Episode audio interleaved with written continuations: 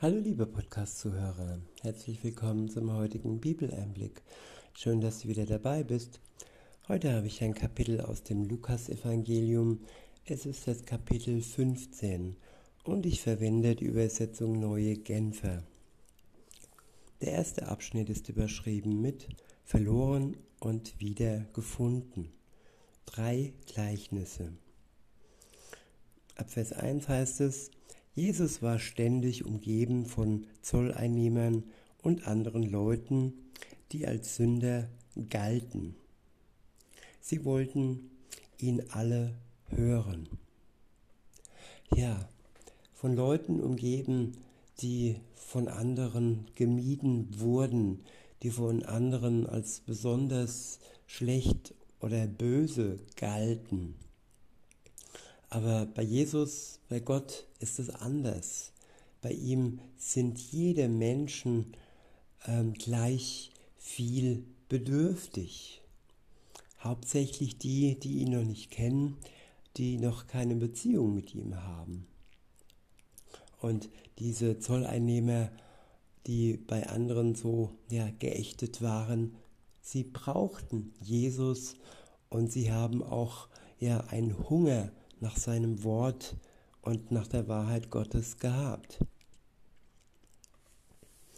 Weiter heißt es, die Pharisäer und die Schriftgelehrten waren darüber empört. Dieser Mensch gibt sich mit Sündern ab und ist sogar mit ihnen, sagten sie. Ja, in Gottes Augen sind wir alle Sünder. Wir brauchen seine Vergebung und besonders die, die andere als schlecht hinstellen oder an die Ecke der Gesellschaft äh, drängen, ja, die brauchen Gott besonders, denn sie denken, sie wären durch sich selbst gerecht und alle anderen, ja, hätten die Liebe Gottes nicht verdient. Weiter heißt es, da erzählte ihnen Jesus folgendes Gleichnis. Angenommen, einer von euch hatte hundert Schafe, und eins davon geht ihm verloren. Lässt er da nicht die und die 99 in der Steppe zurück und geht dem Verlorenen nach, bis er es findet? Und wenn er es gefunden hat, nimmt er es voller Freude auf nimmt er es voller Freude auf seine Schultern und trägt es nach Hause. Ja, hundert Schafe. Und wenn da mal eins verloren geht, das ist doch nicht so schlimm, mag vielleicht der ein oder andere denken. Das fällt ja gar nicht auf. Nein, für Gott ist jeder einzelne, auch Mensch, wichtig und er möchte, dass jeder einzelne Mensch gerettet wird. Wenn er verloren ist, nicht in der Gegenwart Gottes ist, dann geht er ihm nach und macht ihm Angebote zur Versöhnung. Er hat ihm Jesus, er hat allen Menschen Jesus geschickt, der ihm das Angebot macht, ja, von seiner Schuld befreit zu werden. Und von dem Zustand des Verlorenseins zurück oder zum ersten Mal in den Zustand des Gerettetseins äh, zu kommen. So wie dieses Schaf, das sich verirrt hat und das der Hirte, der gute Hirte, so wird auch Jesus genannt, zurück zur Herde gebracht hat. Weiter heißt es, dann ruft er seine Freunde und Nachbarn zusammen und sagt zu ihnen, Freut euch mit mir, ich habe das Schaf wiedergefunden, das mir verloren gegangen war. Ich sage euch, genauso wird im Himmel mehr Freude sein über einen einzigen Sünder, der umkehrt, als über 99 Gerechte, die es nicht nötig haben, umzukehren. Ja, damit sind nicht Selbstgerechte gemeint, die denken, sie hätten die Gnade Gottes nicht nötig, weil sie selber gut sind und gute Taten tun. Nein, hier sind die gemeint, die durch Jesus Christus, durch seine Tat am Kreuz für sie, für uns gerecht geworden sind. Und die sich mit ja, Gott freuen, wenn das Verlorene gefunden wird und wenn ja die äh, verlorenen Menschen zu Gott finden und umkehren. Darum geht es nämlich, dass man eine 180-Grad-Wendung macht im Leben und der Sünde den Rücken zukehrt und mit der Kraft Gottes, nachdem man ja von der Last der alten Sünde ähm, befreit wurde, nach vorne schaut und mit seinem Geist ein Leben führt, so wie es Gott gefällt. Der nächste Abschnitt ist überschrieben mit die, verlo die verlorene und wiedergefundene Münze. In Vers 8 heißt es, oder wie ist es, wenn eine Frau zehn Silbermünzen hat und eine davon verliert? Zündet sie da nicht eine Lampe an, kehrt das ganze Haus und sucht in allen Ecken, bis sie die Münze gefunden hat?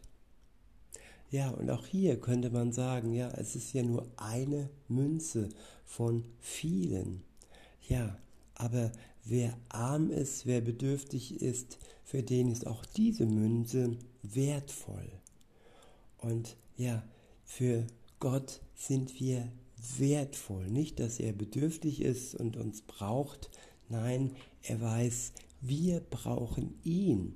Und diese seine Gewissheit, dass wir ihn brauchen, ja, hat ihn dazu bewegt, dass er seinen Sohn in die Welt gesandt hat, um uns einen Rückweg zu ihm möglich zu machen. Weiter heißt es, und wenn sie sie gefunden hat, die Münze, ruft sie ihre Freundinnen und Nachbarinnen zusammen und sagt, Freut euch mit mir, ich habe die Münze wieder gefunden, die ich verloren hatte. Ich sage euch, genauso freuen sich die Engel Gottes über einen einzigen Sünder, der umkehrt. Der nächste Abschnitt ist überschrieben mit der verlorene und wiedergefundene Sohn. Ab Vers 11 heißt es, Jesus fuhr fort. Ein Mann hatte zwei Söhne. Der Jüngere sagte zu ihm, Vater, gib mir den Anteil am Erbe, der mir zusteht. Da teilte der Vater das Vermögen unter die beiden auf. Wenige Tage später hatte der jüngere Sohn seinen ganzen Anteil verkauft und zog mit dem Erlös in ein fernes Land. Dort lebte er in Saus und Braus und brachte sein Vermögen durch. Er hat es verbrasst sozusagen. Weiter heißt es, als er alles aufgebraucht hatte, wurde jenes Land von einer großen Hungersnot heimgesucht. Da geriet auch er in Schwierigkeiten. In seiner Not wandte er sich an einen Bürger des Landes, und dieser schickte ihn zum Schweinehüten auf seine Felder.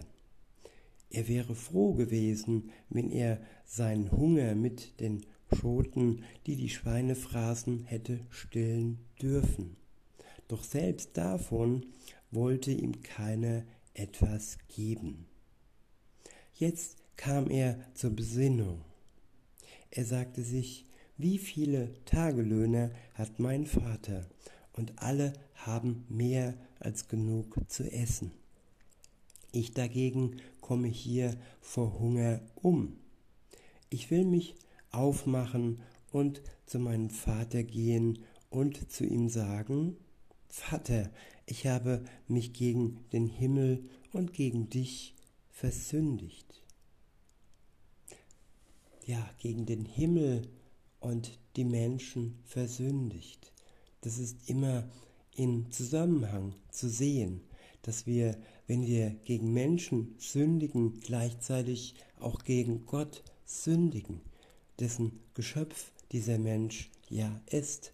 Wenn wir einen Menschen verletzen, so wie hier der Sohn den Vater äh, verletzt hat, indem er in die Ferne gezogen ist und ja, sein Erbe verprasst hat, ja, so ist die Sünde nicht nur dem Vater gegenüber zu suchen, sondern sie ist auch Gott im Himmel gegenüber vorhanden.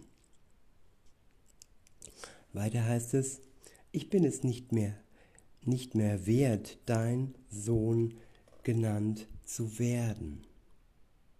Ja, wenn wir gegen Gott sündigen, dann sind wir es auch nicht wert, Kinder Gottes genannt zu werden. Wir lehnen uns gegen Gott auf und ja, stellen die Sünde zwischen uns und Gott. Und diesen Wert kann alleine Jesus Christus wiederherstellen. Diese zerstörte und kaputte Beziehung kann, kann alleine nur er wieder kitten. Das können keine, keine guten Taten äh, vollbringen, die wir vollziehen, sondern alleine nur die Gnade Gottes in Form von seinem Sohn, der für uns und unsere Schuld gestorben ist. Weiter heißt es in Vers 20, so machte er sich auf den Weg zu seinem Vater.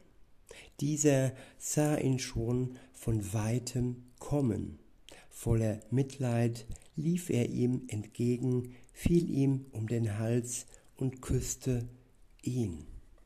Ja, Gott kommt uns entgegen, obwohl er das nicht müsste, weil er der König der Welt ist. Er hat Mitleid mit uns, die wir gesündigt haben. Er läuft uns entgegen, wenn wir uns auf den Weg zu ihm, zu ihm machen. Das ist das Wichtige, dass wir uns auf den Weg machen. Er zwingt uns nicht, er fängt uns nicht ein, nein, er wartet geduldig, bis wir umkehren und den Weg zu ihm zurück suchen. Und dann, ja, ist er glücklich. In Vers 21 heißt es, Vater, sagte der Sohn zu ihm, ich habe mich gegen den Himmel und gegen dich versündigt. Ich bin es nicht mehr wert, dein Sohn genannt zu werden. Ja, das sind die Tatsachen, das sind die ja, Gegebenheiten, die ja andere Menschen vielleicht als Fakt ansehen und ihren Sohn oder ihre Tochter tatsächlich verstoßen. Nicht aber so bei Gott, was es ja, was die Menschen angeht, die umkehren und ihre Schuld bereuen. Weiter heißt es, doch der Vater befahl seinen Dienern, schnell holt das beste Gewand und zieht es ihm an, steckt ihm ein Ring an, ein Ring an den Finger und bringt ihm ein paar Sandalen. Holt das Mastkalb und schlachtet es. Wir wollen ein Fest feiern und fröhlich sein. Denn mein Sohn war tot und nun lebt er wieder. Er war verloren und nun ist er wieder gefunden. Ich wiederhole Vers 24, denn mein Sohn war tot. Ja, alle Menschen sind tot aufgrund der Sünde. Die Sünde, die sie begehen, sie tötet sie. Am Anfang erst symbolisch, aber am Ende des irdischen Lebens tatsächlich. Wir sterben aufgrund unserer begangenen Sünde. Und ja, wir sind tot und wir können durch Jesus Christus wieder ein neues Leben bekommen. Die sogenannte Wiedergeburt aufgrund unseres Glaubens, sie ist das geistige Leben, das dem Tod nicht äh, ja, verfällt. Unser ewiges Leben haben wir über den irdischen Tod hinaus. Es ist ein ewiges Geschenk Gottes. Ich wiederhole und fahre fort, denn mein Sohn war tot und nun lebt er wieder. Er war verloren und nun ist er wieder gefunden. Und sie begannen zu feiern. Der ältere Sohn war auf dem Feld gewesen. Als er wieder zurückkam, hörte er schon von weitem den Lärm von Musik und Tanz. Er rief seine Knechte und erkundigte sich, was das zu bedeuten habe. Dein Bruder ist zurückgekommen, lautete die Antwort. Und dein Vater hat das Mastkalb schlachten lassen, weil er ihn wohlbehalten wieder hat. Der ältere Bruder wurde zornig und wollte nicht ins Haus hineingehen. Ja, er hat sich ungerecht behandelt gefühlt. Er hat die, ganzen, äh, die ganze Zeit über geschuftet und für, für seinen Vater ähm, gearbeitet und der Sohn hat sein Geld, sein Erbe verprasst und jetzt freut sich der Vater über diesen Sohn, der zurückgekommen ist. Da kommt Neid auf und ein Gefühl von Ungerechtigkeit in dem älteren Sohn. So ist es auch bei uns Menschen, dass wir anderen Menschen neidisch sind. Wir tun unseren Dienst für Gott und ja, sie kommen ja vielleicht kürzer nur in den Himmel wie wir. Wir haben schon länger mit Gott verbracht und wir dürfen aber nicht neidisch sein, sondern sollen uns freuen, genauso wie ja, der Himmel sich freut für jeden, der umkehrt. Auch wir sind einmal umgekehrt oder auch du hast die Möglichkeit, liebe Zuhörerin, lieber Zuhörer, umzukehren. Und wenn andere es nicht tun, dann ist das nur Grund zu hoffen und zu beten, dass auch sie die Umkehr schaffen. Weiter heißt es, da kam sein Vater heraus und redete ihm gut zu. Ja, der Vater ist nicht zornig auf dieses Verhalten, er redet uns gut zu, wenn wir neidisch werden und uns vergleichen mit Zeit und Ausdauer und mit Tatendrang anderen gegenüber. In Vers 29 heißt es, aber er hielt seinem Vater vor, so viele Jahre diene ich dir jetzt schon und habe mich nie deinen, deinen Anordnungen widersetzt. Und doch hast du mir nie auch nur einen Ziegenbock gegeben, so dass ich mit meinen Freunden hätte feiern können.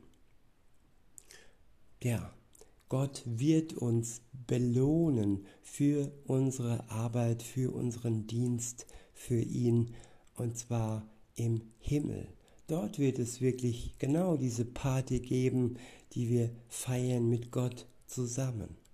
Es ist nur erforderlich, dass wir noch etwas geduldig sind, bis die Zeit gekommen ist und bis Jesus wiederkommt und all dem Ackern und all dem Dienst, die wir, den wir für Gott verrichten, ein Ende macht und dann werden wir mit ihm zusammen feiern. Das ist gewiss. Weiter heißt es, und nun kommt dieser Mensch da zurück, dein Sohn, der dein Vermögen mit Huren durchgebracht hat, und du lässt das Mastkalb für ihn schlachten. Und Gott antwortete, der Vater antwortete, Kind, sagte der Vater zu ihm, du bist immer bei mir, und alles, was mir gehört, gehört auch dir. Aber jetzt mussten wir doch feiern und uns freuen, denn dieser hier, dein Bruder, war tot und nun lebt er wieder. Er war verloren und nun ist er wieder gefunden. Ja, lasst uns alle freuen und lasst uns alle dazu beitragen, dass all die Verlorenen die Umkehr zu Gott schaffen. In diesem Sinne, liebe Zuhörer, wünsche ich euch noch einen schönen Tag und sage bis denne.